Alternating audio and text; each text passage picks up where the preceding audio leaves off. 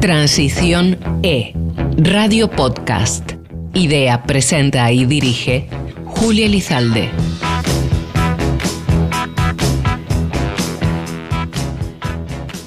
Mujer es una palabra completa, llena de sentido y coherencia que no necesita definición.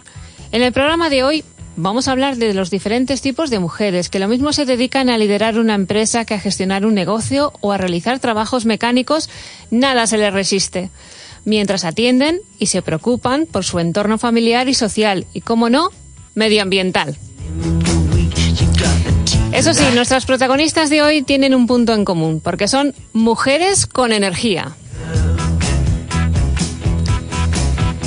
Bienvenidas, bienvenidos a Transiciones.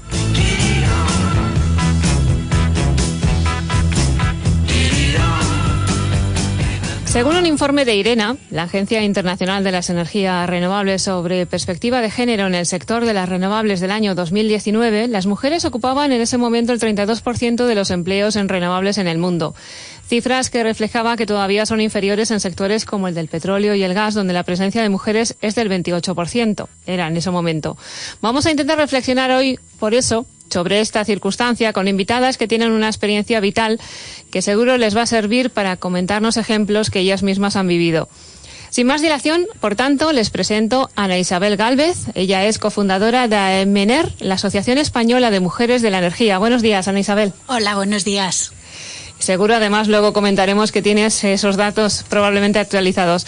Ella es doctora ingeniera de minas de formación, ha trabajado durante más de 25 años en el sector energético, experta en innovación y digitalización, tiene un espíritu emprendedor, dice, y ella asegura que tiene pasión por hacer realidad proyectos que contribuyan a un mundo más justo y sostenible. Por esta definición, Ana Isabel, se diría que tienes un espíritu también de luchadora. ¿Es necesario ser luchadora siendo mujer en el sector energético, tú crees? Pues igual que en todo en la vida, yo creo que sobre todo hay que, hay que tener ganas, hay que identificar un camino y, trabajar, que no luchar, porque creo que, debemos restar eh, peso a ese concepto de, de, esfuerzo y lucha y simplemente pues trabajar con ilusión por alcanzar unos objetivos cada día que no es poco, parece sencillo cuando se, se, comenta. Vamos a hablar un poco, si te parece, también contigo de AEMENER, que como decías, es la Asociación Española de Mujeres de la Energía. ¿Qué es exactamente y por qué surgió la idea de crear esta asociación? Pues AEMENER es una, una asociación con un carácter completamente abierto que nació pues prácticamente en el año 2017 con un grupo impulsado por María Romera, que actualmente es nuestra directora general, en el que estábamos eh, cinco mujeres profesionales del sector muchas de las cuales habíamos coincidido en un programa de desarrollo directivo para mujeres de la Escuela de Organización Industrial. Y eh, tratábamos de plantear una red en la que visibilizar y crear vínculos entre las mujeres que trabajamos en el sector con la vocación de eh, animar a profesionales y estudiantes eh, a incorporarse a este sector que ofrece muchísimas oportunidades y que esto es un tema también muy personal, eh, ofrece una oportunidad de generar impacto positivo eh, muy significativa. El tema de la red se nos quedó corto enseguida y viramos y creamos la asociación en el año 2018 y desde entonces, bueno, pues estamos trabajando en un montón de líneas diferentes y somos ya más de 315 socios, eh, por supuesto también con hombres incorporados a la asociación. Eso te iba a decir, porque según he visto y conozco a alguno de ellos. Además, Rafael Riquelme, por ejemplo, que estuvo aquí en una de las tertulias de la, del programa, dijo que era socio de Mener, muy orgulloso, además. Sí, sí, sí, porque sobre todo creemos que el abrir las oportunidades a, las mujeres tiene que ser de la mano de todos los profesionales y, y, personas que funcionamos en la, en la sociedad, no solamente nuestro. Y en ese sentido tenemos un carácter totalmente abierto e inclusivo. Totalmente, la integración y la inclusividad, en este caso, sí que es un ejemplo y buen ejemplo de ello. A continuación les voy a presentar a María Colom, ella es directora de Política Energética de UNEF, la Unión Española Fotovoltaica. Buenos días, María. Buenos días, Julia. Encantada de estar otra vez por aquí. Gracias por participar en este programa de hoy. Tú también eres socia, además de Emener, me consta porque me lo comentaste. ¿Por qué? ¿Por qué te hiciste socia? A ver, cuéntanos tu experiencia.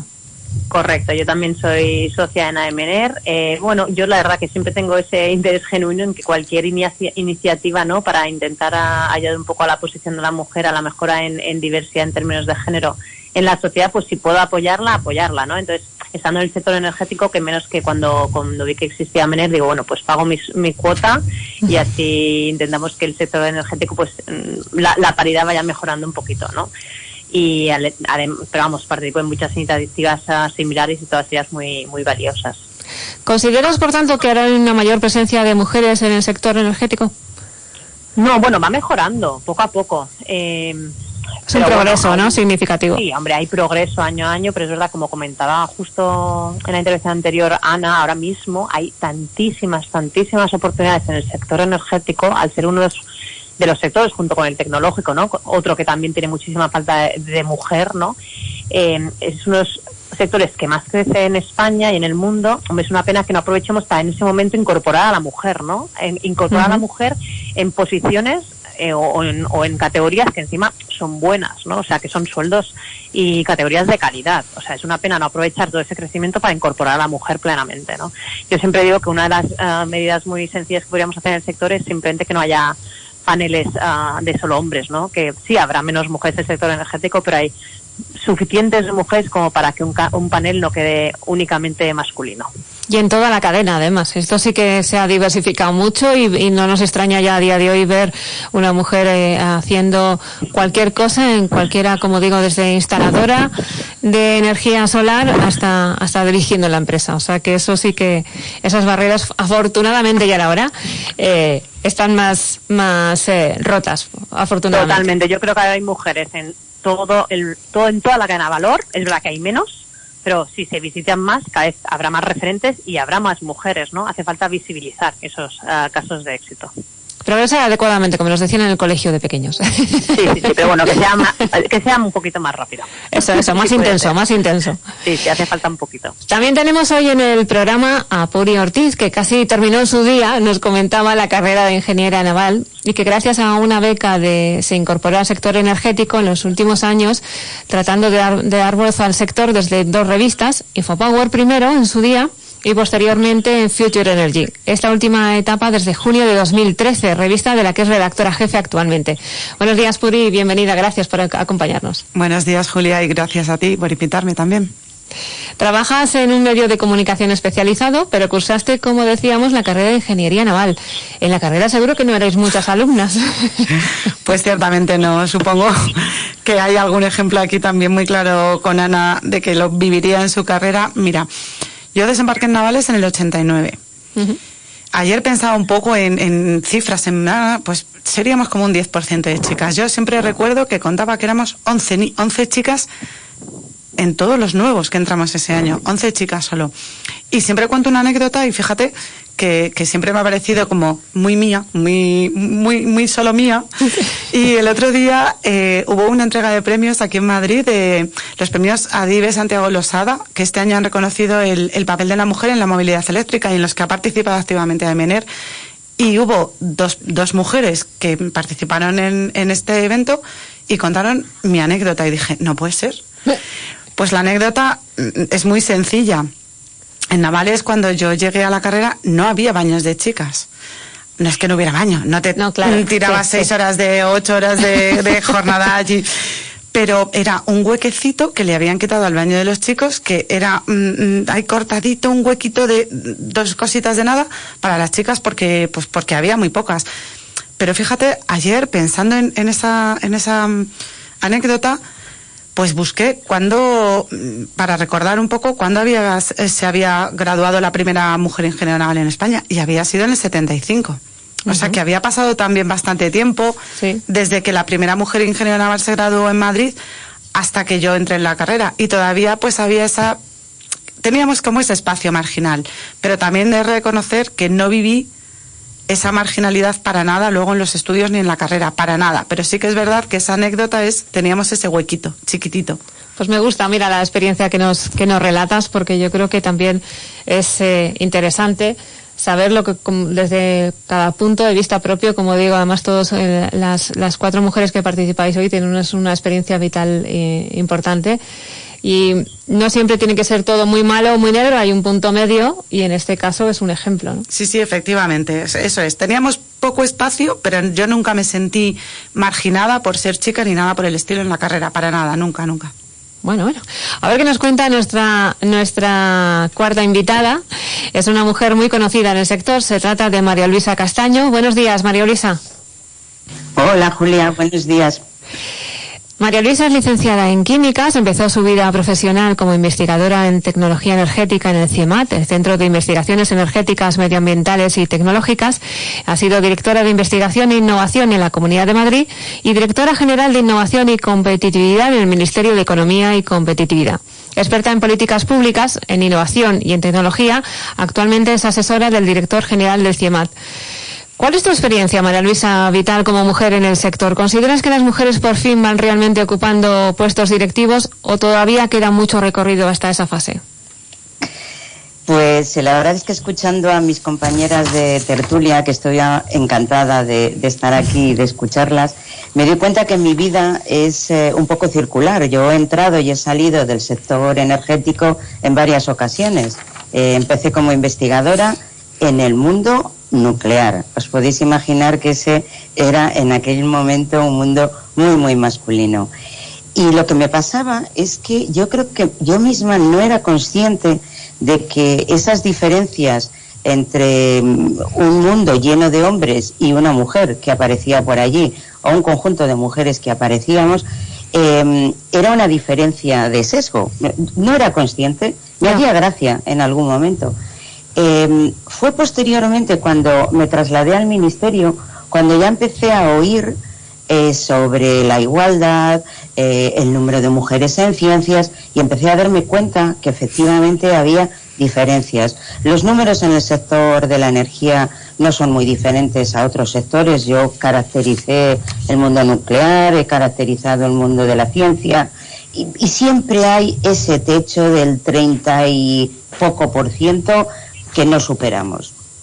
Y, es curioso porque eh, cuando he vuelto al mundo de la energía, ahora siendo asesora y antes siendo directora del Departamento de Energía, me di cuenta que sí que están cambiando las cosas. Alguna de mis compañeras tertulianas lo decía. Quizá no lo suficiente, pero sí se está cambiando. Y se está cambiando yo creo que por dos razones. Primera, porque nosotras mismas somos conscientes y somos conscientes y no tenemos ninguna barrera que nos impida entrar en otros mundos.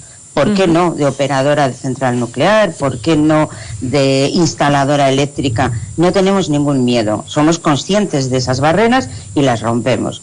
Y segundo, porque hay asociaciones, yo también soy miembro de AMNER, hay asociaciones y, y la verdad es que yo soy fan de estas asociaciones, pertenezco a varias eh, que están haciendo una tarea eh, en este sentido, una labor extraordinaria. Y mira, me recordaba María una historia, me decía que, que, hombre, una conferencia donde todos son hombres, bueno, hace un par de años surgió un movimiento que se llamaba No sin Mujeres.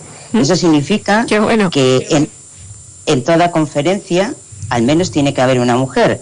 Y yo personalmente no voy a ninguna conferencia donde no haya mujeres al menos se presupone el esfuerzo de, buscar ponentes mujeres. O sea, una mesa em, toda de hombres, yo creo que no se ha hecho el esfuerzo de buscar una mujer.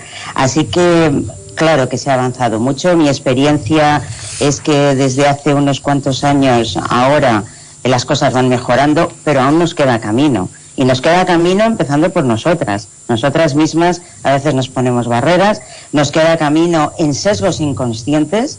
Yo creo que todo el mundo ya es, em, como diría, em, eh, en general consciente de la diferencia, pero a veces hay unos sesgos inconscientes que no somos capaces de apreciar, pero que, que sí que existen y que llevan a esas diferencias. Y por último, me gustaba lo que decía Ana, eh, es que en este camino es un camino donde los hombres no luchan contra las mujeres, ni al contrario. O sea, eh, la, incorporación de la mujer y la igualdad de la mujer es también una cuestión de hombres. Así que, bueno, esa es mi visión Estamos de acuerdo, en, este, en este recorrido. Se me estaba ocurriendo antes, eh, conforme escuchaba a, María Luisa, y a partir de ahora, pues puede que yo dirija la, pregunta a alguna de vosotras, pero podéis intervenir las demás cuando os apetezca, incorporar lo que os apetezca comentar y sentiros libres en este sentido para que generemos esta tertulia que es de lo que se trata. Eh, hablaba, cuando me incorporé al mundo nuclear, quizá por tecnologías en el mundo energético se vea, mm, sea más evidente que hay menos mujeres. Se me está ocurriendo lo mismo que suele pasar con las carreras técnicas STEM, ¿no? Que hay algunas que es como más evidente la, la ausencia o la poca presencia femenina. Eh, ¿Pasaría igual o no necesariamente? No sé. ¿Se podría establecer ahí una categorización o...? Yo te soy sincera, un poco lo que, lo que veo yo, por ejemplo, como antes habéis comentado, sí que participo muchas veces en congresos, en foros. Habitualmente me suelen llamar para ayudar, echar una manilla para, para moderar mesas y tal. Y yo personalmente creo que el mundo renovable me da la impresión de que es un mundo que es más abierto a la mujer. Es una impresión que tengo. He participado también en jornadas a lo mejor con de cogeneración. Me parece que ahí hay todavía mucha más presencia masculina que femenina, pero sí que me da un poco la impresión de que el mundo renovable es un mundo en el que la mujer ya está más integrada. Sí, sobre todo porque es una tecnología que ha entrado con fuerza en los últimos años, mm. en los que ya hay un, un, cambio ¿no? en, el, en el sector. Entonces yo creo que fundamentalmente es debido a esto. Yo he estado en, en todas las tecnologías, he estado en tecnología eh, de generación térmica, he estado en nuclear, en renovables, muy ligada a tecnología y yo creo que es un tema temporal, de que efectivamente poco a poco vamos evolucionando y esa diferencia del tanto por ciento de, presencia por sector también se da por los distintos niveles profesionales y, subiendo eh, cada vez más y en este momento en los mandos intermedios es donde hay una mayor presencia. ¿Y consideráis que hay algunos casos positivos que han ayudado a esta evolución de, que se vaya incorporando la, eh, en el sector la, la mujer? Eh, eh, María, quizás, eh, y, os pediría que me dijerais si, si, algún caso, por ejemplo, lo habéis visto como más evidente, algún, alguna referencia en el, en el sector que quizá haya, haya servido de ejemplo y de, de liderazgo para otras que se han ido incorporando. Sí, bueno, no sé si hay un ejemplo en concreto, ahora no me viene a la cabeza un nombre en concreto, ¿no? Pero sí que, mm, obviamente, cada vez lo decimos, es verdad, el sector de las renovables, la edad media, ¿no? Como es un sector más nuevo, la edad media es mucho más baja, entonces, efectivamente, la penetración de la mujer en, en todas las categorías profesionales, pues es mayor, ¿no? Aunque esté aún por detrás. Eh, obviamente, si tenemos nombres, pues como Carmen Becerril, ¿no? Que también está en Amener, pues claro, son referencias muy potentes que además ayudan muchísimo porque esos nombres sí o sí los, los invitan, por ejemplo, a un congreso, a una ponencia, ¿no? Porque yo lo que yo he hecho mucho en falta muchas veces, porque yo creo que sí que va mucho el, el trabajo en, en tener referentes, ¿no? y ver otras mujeres que han podido llegar, han podido avanzar en su carrera, ¿no? Y, decir, ay, mira, yo también puedo hacer lo mismo, ¿no? Y que las niñas lo ven así. Eh, sí que es verdad que y por eso Puri, pero muchas veces eh, o, vamos a un congreso y necesitamos tres mesas para que haya una mujer, y efectivamente, como dice María Luisa, pues seguramente no se ha hecho el esfuerzo suficiente porque alguna mujer habrá, habrá más, más hombres, pero alguna mujer habrá, y muchas veces cuando a lo mejor dices, ay, falta a lo mejor alguna mejor, no, pero la moderadora es la ponente, la presentadora es, la, la, moderadora es una mujer, la presentadora es una mujer, ¿no? Y siempre hay alguna excusa así, ¿no? Mm. Entonces yo creo que falta un poquito de esfuerzo ahí en, en, en buscar esas mujeres, ¿no? Pero obviamente teniendo referencias o como Beatriz Corredor, ¿no? Incluso la ministra, bueno, la, la vicepresidenta, ¿no? Teresa Rivera, es una mujer, la secretaria de Estado, Sara Ejesen, toda la administración ahora mismo eh, regional de Cataluña que lleva el área de energía, las tres son mujeres, la directora del ICAEN, la directora general Asunta y la consellera Teresa Jordá, tres mujeres. Entonces, claro, organizas una jornada y sí o sí las tienes que invitar. Entonces, en la administración sí que ahora, justo en este momento, está habiendo muchísimas mujeres y yo creo que esto va a ser un, referente muy potente. ¿Seríais entonces partidarias, María Luisa, de mantener ese cupo positivo que, que se promociona tantas veces? Pues la verdad es que yo nunca me han gustado los cupos y quizá pues no me han gustado porque he oído en algunos casos, claro, es que esta mujer está aquí por el cupo, pero la verdad es que debo reconocer que funcionan y, me estoy refiriendo a cuando esos cupos aparecen en la ley y, no sé, pues eh, yo qué sé, las empresas del IBEX que tienen que incorporar a mujeres hasta un cierto porcentaje. Países como Noruega, Francia, pues en esos funciona, ¿no? Sí que es verdad que yo defiendo eh, el mérito, defiendo el talento, y, no veo, o sea, eh, quiere decir que eh, el elegir a una mujer simplemente para cubrir un cupo creo que no nos beneficia. Pero en el fondo es eh, un incentivo para que las instituciones empiecen a pensar que hay una parte de la sociedad con la que no están contando. Em, es cierto y comentabais que los sectores más nuevos, como pueden ser el sector de las energías renovables, de manera natural se incorporan y se incorporan pues porque hay profesionales de ambos sexos capaces de llevar a cabo las tareas que ese mundo exige. Quizá los sectores más tradicionales eh, podría parecer que, eh, ese sesgo es más acusado, pero también incorporan gente joven y bueno, se me viene a la cabeza el ejemplo de, de, Woman in Nuclear. Es una asociación con mucha tradición que trata de unar a todas las mujeres en el mundo nuclear. Yo he formado parte de esa asociación y, desde luego desde hace siglos eh, bueno, siglos no, claro, desde hace muchos años, eh, trabaja precisamente pues para aunar y hacer visibles, sobre todo hacer visibles eh, la presencia de mujeres en todos los sectores. Luego, un poco cerrando, los cupos puesto que funcionan, utilicémoslos. Pero, Como pero una por llamada de atención más que otra cosa, ¿no? Y de decir, oye, mira, que, Y- esta, que circunstancias de alguna Exacto. forma, alguna medida hay que tomar. Como una medida, pero desde luego con talento por delante. Eh, eh, fíjate, curiosamente, eh, hablaba el otro día con em, una empresa que se dedica a cazatalentos y era una mujer. Y ella misma decía que cuando prepara un listado de cinco, pues que, que tiene una tendencia a poner más hombres que mujeres, hasta que ella misma ha dicho, no, esto no puede ser. Eh, de manera que yo creo que hay la educación está tan arraigada que tradicionalmente nuestro lenguaje, nuestra tendencia es a pensar en este que este desequilibrio es normal. Y, y bueno, pues a lo mejor estas medidas pueden ayudar, sin lugar a duda.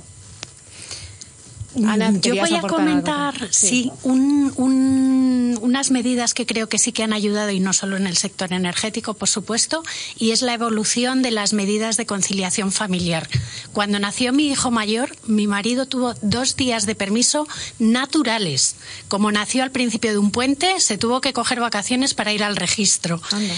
De ahí a lo que tenemos hoy, creo que es una diferencia abismal que ha reducido mucho ese, ese mega esfuerzo que teníamos que hacer las mujeres para que las bajas de maternidad no supusieran un lastre mm, casi insalvable en nuestra carrera. Entonces creo que eso es una medida que sí que está ayudando a la, a la igualdad entre hombres y mujeres a la hora de desarrollar la carrera profesional.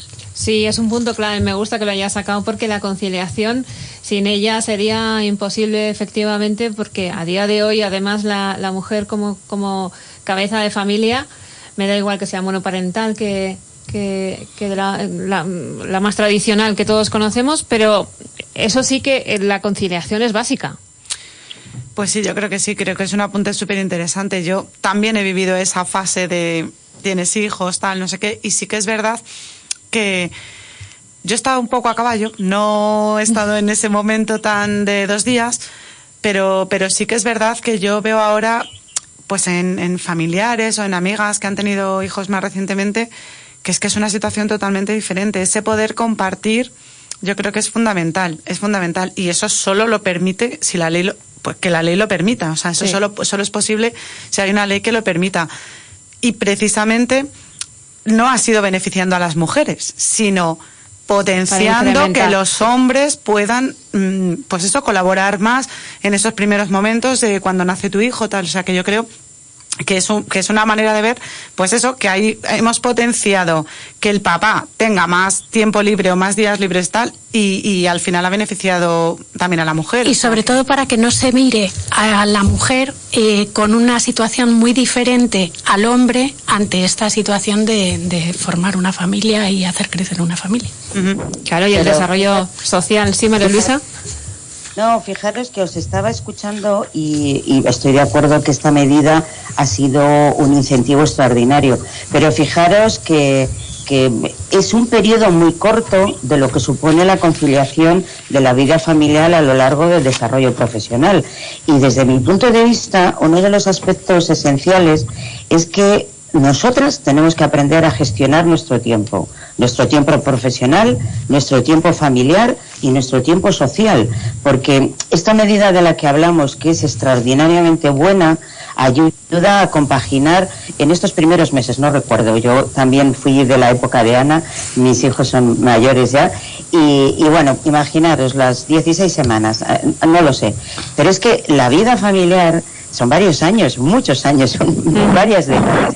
Eso supone, supone que todo es compartido y que mm, uno tiene que rodearse de personas que le ayuden a sumar y que entiendan que a excepción del parto y, la, y, la- los nueve meses de embarazo, todo lo demás es compartido. Y es compartido el cuidado de la casa, y es compartido el cuidado de los hijos, es compartida la educación de los hijos.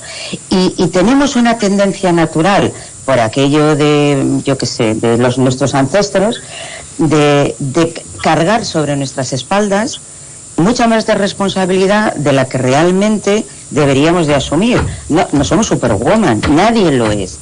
Y compaginar tu vida profesional con la social y con la familiar eh, implica gestionar bien tu tiempo. Y gestionar bien tu tiempo co- con, la, la familia que te rodea. Y puede ser, como bien dices, monoparental, con tus propios hijos, con tu pareja, me da igual del sexo que sea, Eso es. todo es compartido y ese tiempo hay que compartirlo. Y no puede uno pretender eh, trabajar ocho horas o, o las que sean, llegar a casa, tenerla bajo tus espaldas y además si el niño hay que llevarlo al médico, llevarlo tú, ir al colegio, hablar. No, no, todo es compartido y esto es esencial.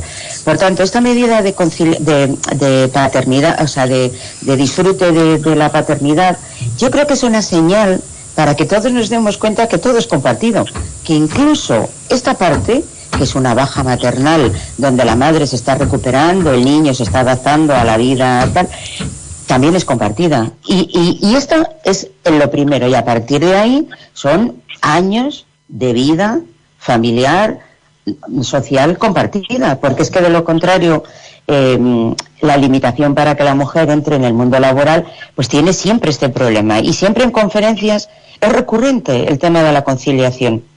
Yo nunca oigo a ni- hablar a ningún hombre de temas de conciliación, eh, más allá de, de- de- de- de esto que estamos hablando, ¿no? O sea, cuando uno es adolescente, tiene que estar con sus hijos, pero tienen que estar los dos, no solo uno.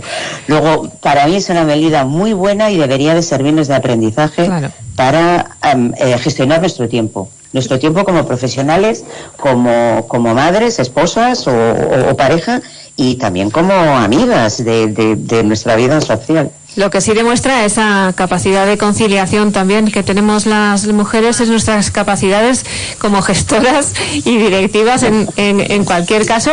Pero no me gustaría que, también dejáramos eh, hoy la, la tertulia en el sentido de que eh, de esa capacidad de lider- de liderazgo, perdón, que sí que la tenemos, de gestión que sí que la tenemos y la aplicamos, como digo, incluso en nuestra vida cotidiana, en el día a día, porque em, el trabajo de la mujer y el papel de la mujer en el sector energético está, como decíamos al principio, en todos los niveles, en- en- desde la mano de obra, lo más básico, en una, en una cuestión de, de- instalación de operarias, hasta, hasta como de, también las- los niveles di- directivos, por supuesto, pero no hay que perder esa referencia, que mujeres hay muchas, muchas tipologías y son capaces de hacer cualquier cosa, ¿verdad, María? Por supuesto. ¿Cómo decir otra cosa? No, no me estaba, estaba pensando en las palabras de, tan sabias de María Luisa, ¿no? Que al final ah, no tienes que ponerte tú todo el peso en la espalda, ¿no? Y yo no tengo hijos, pero estaba pensando en mi hermana eh, que obviamente la verdad que toda la familia le ayuda mucho, pero en la anécdota de que no consigue que la directora de la guardería llame primero a su marido, siempre, siempre, siempre la llama a ella, aunque mi hermana eh, pues tiene una agenda laboral un poco más complicada que su marido, que, que tenía una reducción de jornada y no había manera, ¿no? Entonces yo creo que al final hace falta eso, ¿no?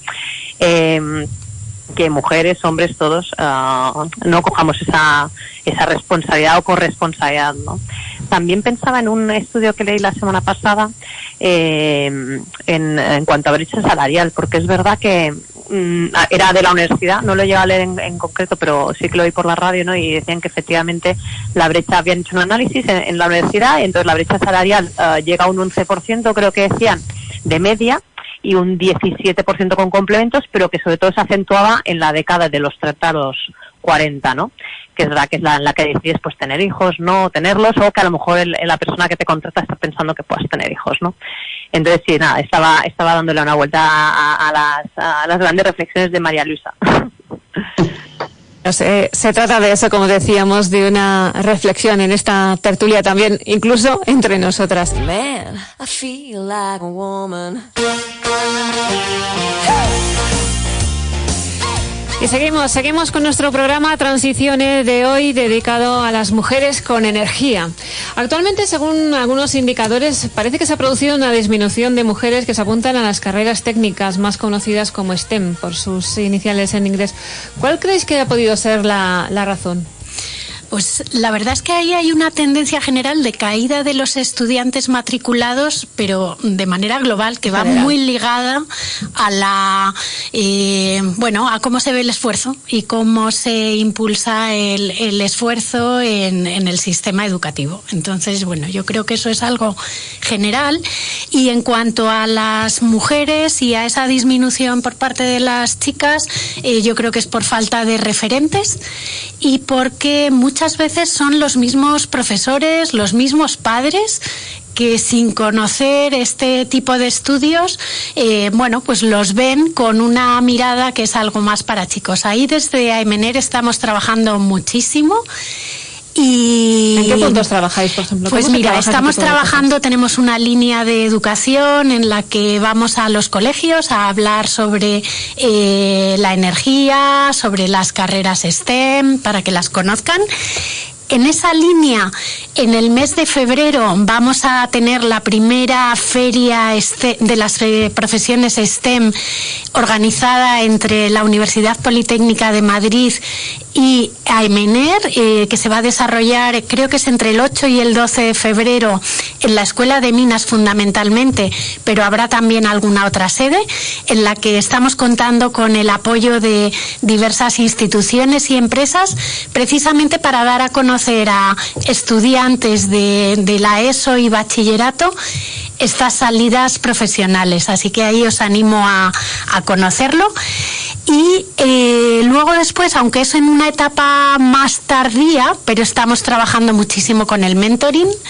Para mí es una herramienta muy, muy potente y... Vamos a explicar y... a los oyentes en qué consiste, porque hay veces que utilizamos algunas palabras que entre nosotros nos claro entendemos. que sí, pues os lo cuento. Al final el mentoring, a mí la, la definición que más me gusta es un proceso que acelera el crecimiento de una persona y normalmente se trabaja entre una persona más junior o con menos experiencia en un campo determinado con otra que tiene un, un mayor recorrido y que le puede ayudar a eh, identificar los objetivos que quiere conseguir y cómo conseguirlos, ¿no? Acelerando. Que tener, ¿no? Sí, pero mucho más de intercambio. Y uh -huh. además es que ahí la, la, experiencia es que al final los mentores también nos enriquecemos muchísimo. Te iba a decir, estoy segura, porque yo soy profesora universitaria y muchas veces eh, ideas que, que, te, que, te, dan o comentarios que, que, aportan los alumnos es enriquecedor. Efectivamente, y ahí estamos trabajando dentro del ámbito de estudiantes, pues con la Universidad Politécnica, con la Escuela de Organización Industrial,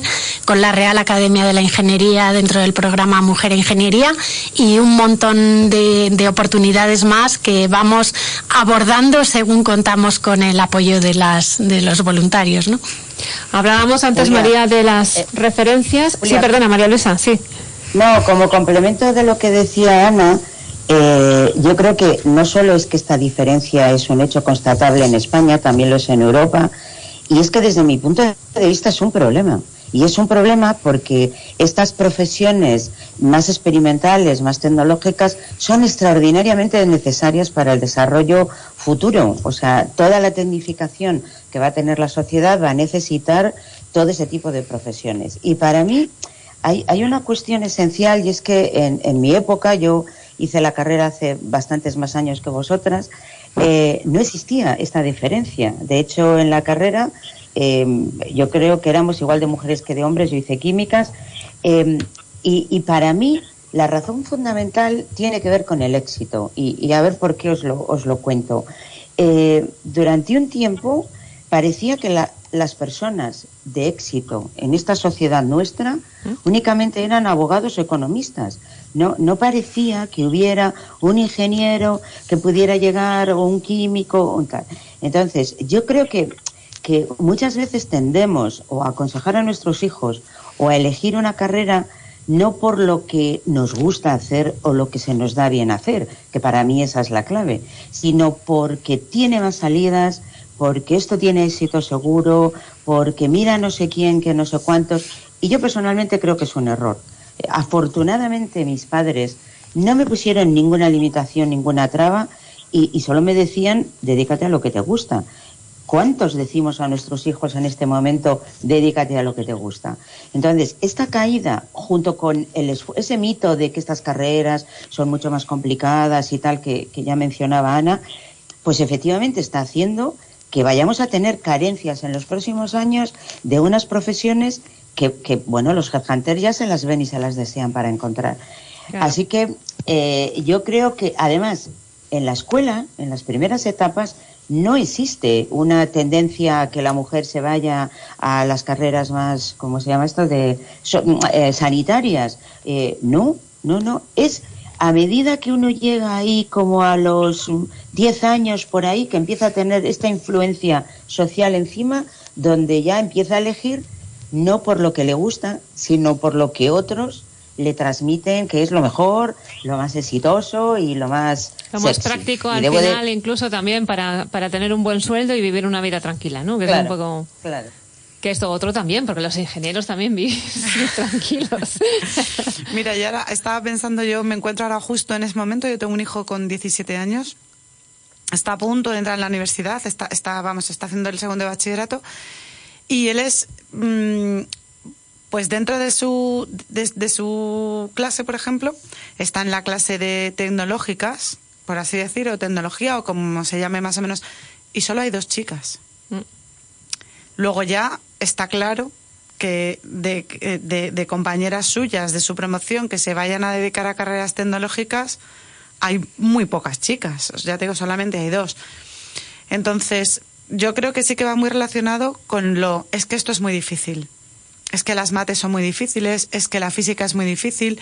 eh, y yo creo a, a, mí por lo menos me gusta comunicarles y siempre se lo digo a mi hijo, a mi hija por supuesto también, que es un mundo súper apasionante, que, que, que, lo, que lo prueben, que abran los ojos, que, que miren de otra manera a esas asignaturas que a ellos les parecen más difíciles y que realmente no lo son. Que yo siempre se lo, les digo, les digo, la belleza de un ejercicio de matemáticas bien hecho para mí es, es, es belleza. O sea, entonces yo creo que eso sí que es verdad que desde que son pequeños es, esa percepción que ellos tienen de que las carreras de ciencias o tecnológicas son más difíciles o les van a requerir un mayor esfuerzo, creo que hay que intentar quitárselo y mostrarles que pueden hacer grandes cosas y cosas preciosas y, y, aportar muchísimo al mundo desde esas carreras también. O sea, yo valoro muchísimo un médico que salva vidas, por supuesto que sí, pero también valoro muchísimo el trabajo de un ingeniero que resuelve un problema que al final también a, a, ayuda a, a, que la vida de la gente sea Todos mejor. hacemos o sea, sociedad, claro. o sea, eso lo, en el caso de los periodistas también lo,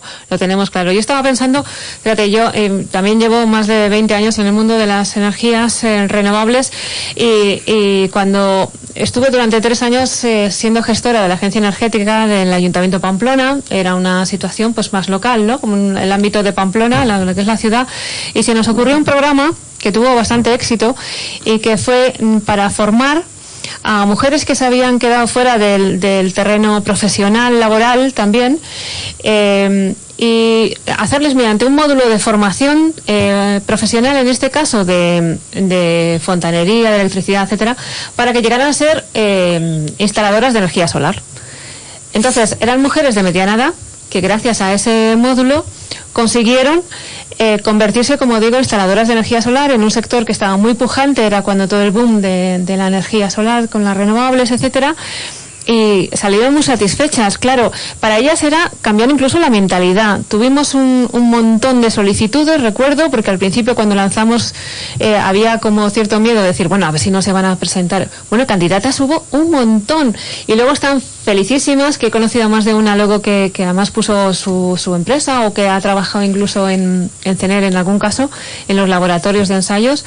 Y, y, era muy curioso acompañar todo ese proceso, ¿no? Que también que tiene que ser, como mental, emocional y que, y que nos puede acompañar. Son, son historias, ejemplos que todas eh, hemos vivido de una cierta forma con los años que llevamos trabajando pero que aportan y que, y que la mujer también en ese sentido tiene su punto de vista y que hay que cambiar, como decimos, muchas mentalidades también, ¿verdad, María? Totalmente, sí, sí, sí, yo aquí creo que hay muchísimo trabajo ¿no? de, la, de labor didáctica, ¿no? Eh, la verdad que me hace mucha ilusión que, que hubieses hecho un programa de formación de autoconsumo, por ejemplo, pero ahí nosotros hemos presentado algunos programas, a ver si alguno lo llevamos a cabo, porque es verdad que el autoconsumo que va a crecer tantísimo estos dos, tres próximos años puede ser también una salida para muchísimas mujeres claro. que hay que incorporar, ¿no? Sí. O sea, yo, por ejemplo, no tenía constancia de esa bajada de peticiones en la en las carreras STEM, pero obviamente es muy preocupante y quiero pensar que sea coyuntural, porque como decía María Luisa, en una sociedad que nos vamos a la tecnificación, digitalización, vamos que incluso el que estudia ADE tendrá que tener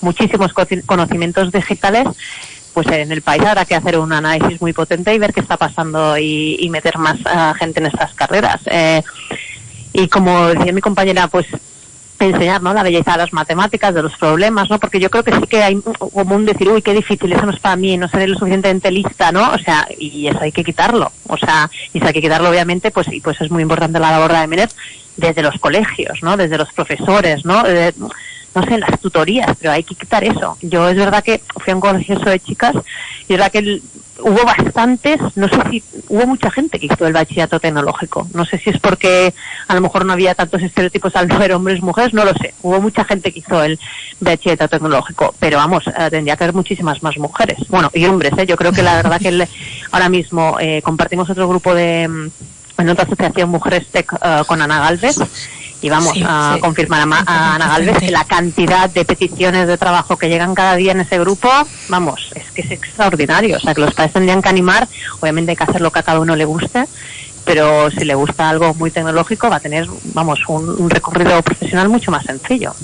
Estamos en los últimos minutos ya apenas de, del programa y insistir también en que la divulgación, que es lo que tratamos entre otras cosas de hacer con este programa, eh, que está disponible, ya saben todos ustedes, para que lo puedan escuchar cuando lo consideren y les, les apetezca a través de nuestro canal propio en Spotify de Transicione, pero como decimos, aportando información, reflexión y que ustedes se generen su propia opinión, que es de lo que se trata, incluso si llega el caso, que puedan tomar eh, eh, decisiones con, con, esa, con esa opinión que, que han generado por su propia cuenta. Bueno, no me queda más que, más que darle las gracias a nuestras invitadas que han aportado desde luego interesantes puntos de vista. Por eso, antes de despedir, permítame que les dé las gracias por haber venido a Puri Ortiz de la revista Future Energy. Gracias, Muchas gracias, Julia. Ha sido un placer. Y hasta la próxima, seguro. A María Luisa Castaño de CIEMAD. Gracias, María Luisa. Gracias, Julia, y encantada, compañeras de tertulia. He disfrutado, vamos, como nunca con vosotras. A María Colón, de UNED. Muchas gracias, Julia. Lo he pasado muy bien. Espero que haya, como decías, una. Sí, sí, esto va a tener continuidad, seguro. Y Ana Isabel Galvez de AMNER. Suerte en la, en la asociación también. Muchas gracias, Julia, y, y encantada de estar aquí con, con todas vosotras. Transición E. Radio Podcast. Idea, presenta y dirige Julia Lizalde.